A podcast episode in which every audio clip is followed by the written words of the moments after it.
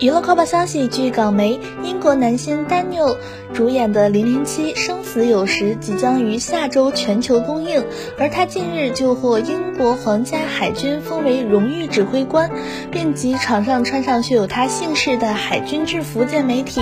在活动上，他更是与同姓邦德的指挥官中尉奥斯邦德见面。而昨日，丹尼尔·克雷格亦出演英国影视艺术文化学院举办的座谈会，